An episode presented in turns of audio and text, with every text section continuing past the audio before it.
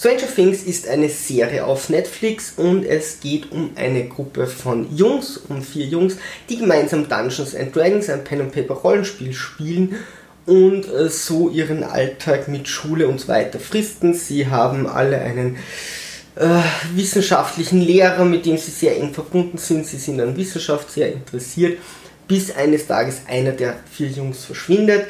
Äh, der Sheriff macht sich mit den Bürgern auf den Weg und äh, die Jungs, die Freunde suchen äh, den Jungen. Das Ganze passiert in einem amerikanischen kleinen Ort oder in einer kleinen Stadt. Der Junge ist an einem Ort verschwunden, wo gleich daneben so ein Forschungszentrum der Regierung ist, alles abgesperrt. Im Endeffekt bildet sich dann ein sehr enger Kern. Die Leute, die den Jungen suchen, das ist die Mutter, der Sohn, also der Bruder von dem Jungen, dann die vier Freunde, dann noch der Sheriff und einige andere Leute. Und langsam wird eine Theorie aufgestellt, wo sich denn der Junge befinden könnte, bis erneut ein Jugendlicher verschwindet. Mehr will ich da zu gar nicht sagen, denn ich will die Serie nicht spoilern. Es sind jetzt zwei Folgen, äh, zwei Staffeln heraus, mit Ende 2017 glaube ich war das schon. Jetzt haben wir 2018, 2019 wird wieder gedreht, also zwei Jahre dazwischen, um den Jugendlichen auch die Pause zu gönnen und zu studieren oder vielleicht die Kosten einzuholen, das Geld, das man dafür braucht.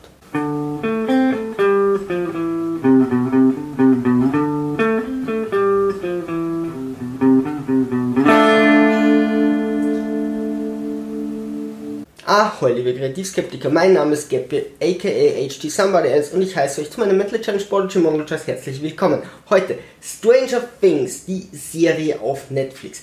Das Beeindruckende an der Serie ist, dass der Plot eigentlich, wenn man beide ersten Staffeln hernimmt, sehr durchschnittlich ist. Davon gibt es wirklich zahlreiche Horror-Thriller und äh, ja, vor allem Mystery, das Ganze wird wohl in den Bereich der Mystery-Filme fallen, in den 90er Jahren, vielleicht sogar noch 80ern, 2000er, ganz, ganz viele Filme mit ähnlichen Plots, ähm, die alle sehr, sehr mittelmäßig waren, unterhalten haben, nie zu großem Ruhm gelangt sind.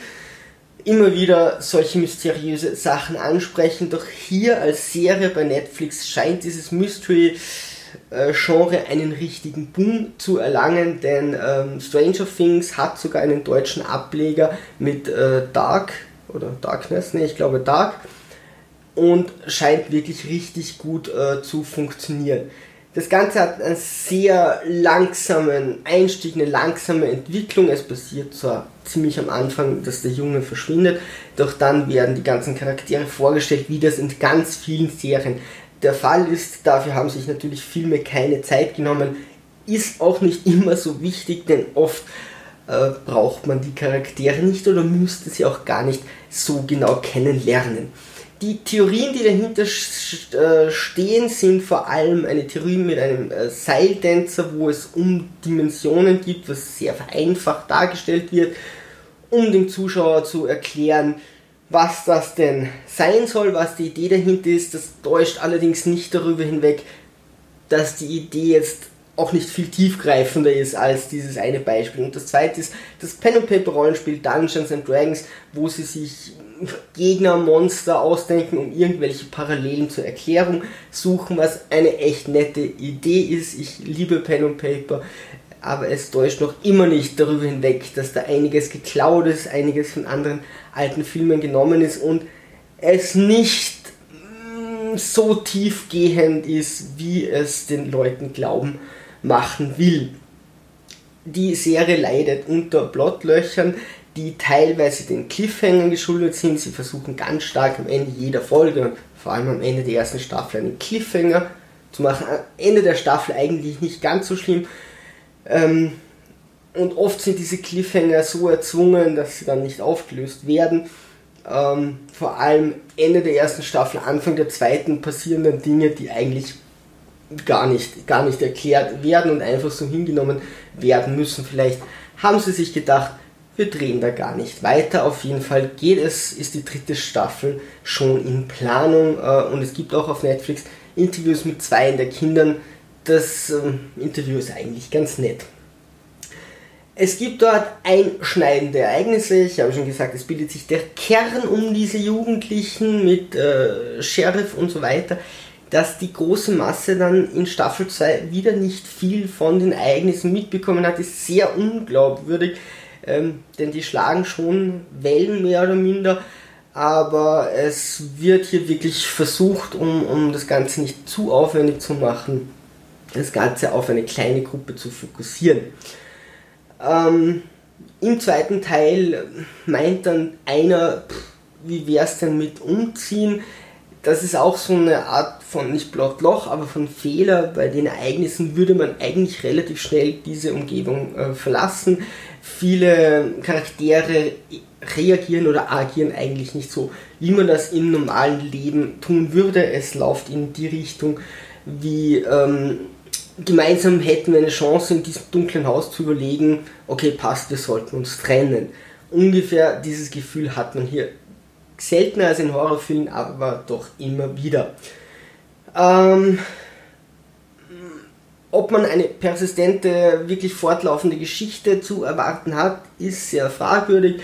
Im zweiten Teil kann man es ihnen noch geben, dass sie ein bisschen vorgedacht haben, allerdings ist nicht sehr viel im ersten, also in der ersten Staffel äh, davon zu erkennen, aber es mag wohl sein, dass sie hier neue Ideen haben, aber es ist eben wie bei vielen Serien, es wirkt so, als würde man erst dann weiterschreiben, wenn das Geld da ist, wenn man weiß, okay, man darf wieder produzieren und auch nur bis zu dem Punkt, wo dann auch die Kosten gedeckt sind.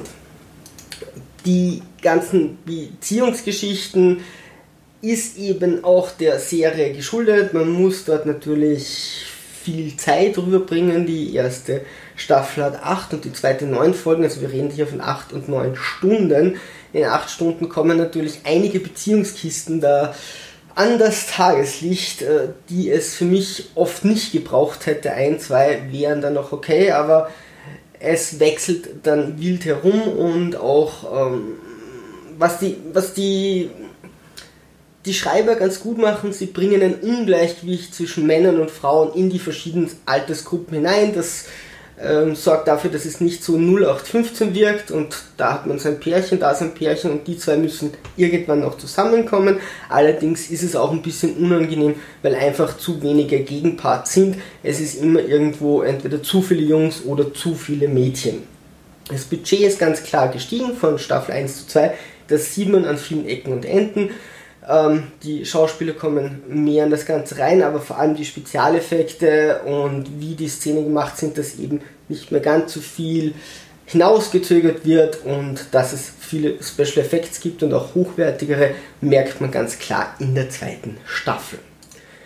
Zur staatlichen Organisation kurz dazwischen. Die staatliche Organisation, die auch in das Ganze verstrickt ist, agiert sehr, sehr unglaubwürdig bis dumm. Ähm, es geht darum, dass ein Junge verschwunden ist. Sie begehen, ich glaube, gleich in der ersten Folge sogar noch einen Mord. Das wird nicht großartig helfen, das Ganze unter den Tisch zu kehren. Sie sind, wirken sehr skrupellos. Ähm, sie ja, gehen über Leichen und sollen als die absoluten Bösen dargestellt werden, was dann wieder sehr ins Wanken gerät. Aber vor allem gehen sie dann auch Deals ein. Und zwar Deals, wo sie in einer stärkeren Position sind. Und das ist dann eigentlich gänzlich unglaubwürdig, dass eine so skrupellose und übermächtige staatliche Organisation so dumm agiert und dann plötzlich auch wieder auf irgendeinen Handel eingeht. Zu den Charakteren noch an sich. Weitgehend finde ich das Casting von den Hauptcharakteren und einigen Nebendarstellern ganz passabel, eigentlich recht gut. Die Kinder sind irrsinnig sympathisch mit ihrem Dungeon Dragons Spiel. Ähm, die Kinder unterscheiden sich auch gut, da hat jeder so seine eigene Rolle. Was leider passiert ist, dass sich die Charaktere zu schnell stark verändern, also bis sie überhaupt in diese Serie reinfinden, dauert es äh, ein bisschen. Bei den Kindern kann man das noch verstehen, die sagen das auch beim Interview, dass sie da eine gewisse Zeit gebraucht haben. Klar, sind Kinder, war bei Harry Potter nichts anderes. Allerdings ist es oft so, dass auch erwachsene Charaktere sich stark verändern. Der Polizist ist am Anfang sehr aggressiv. Auch einige andere Charaktere sind am Anfang extrem aggressiv. Äh, gerade in der zweiten Staffel wird jemand eingeführt, der dann wahrscheinlich auch irgendwo neutralisiert wird und verändern oder fügen sich dann nahtlos in die Masse ein, obwohl sie zuerst sehr übertrieben dargestellt werden. Das ist schlechtes Schreiben, das ist schlechtes Charakterschreiben. Die Charaktere finden dann quasi mehr selbst zu sich und bleiben dann doch mehr oder minder persistent. Nur der Anfang ist immer sehr unglaubwürdig bei sehr vielen. Nebendarsteller, schön, dass man sie hat. Das braucht man in einer Serie anscheinend, um sie über die Zeit zu tragen. Das merkt man auch. Viele Nebendarsteller brechen einfach wieder weg, verschwinden, haben ihren Text und plötzlich, auch über zwei, drei Folgen, plötzlich sind sie nicht mehr da, weil sie eigentlich keiner braucht, weil sie das Ganze überladen würden.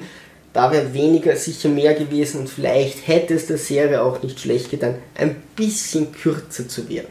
Die Jungs an sich sind äh, super nett, äh, super sympathisch. Einem fehlen da vorne die Zähne und er lispelt hat so einen Sprachfehler.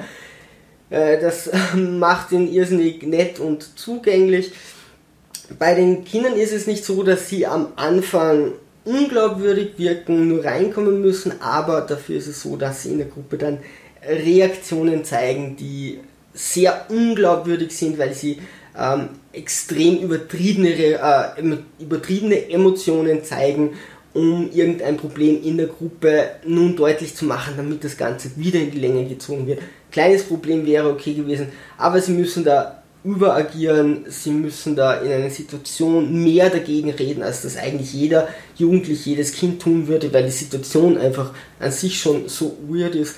Dennoch ähm, müssen sie da wirklich quasi überacten, zu viele Emotionen, zu unnormale Reaktionen zeigen dafür, dass sie eigentlich so stark zusammen ähm, zusammengehören und zusammenhalten.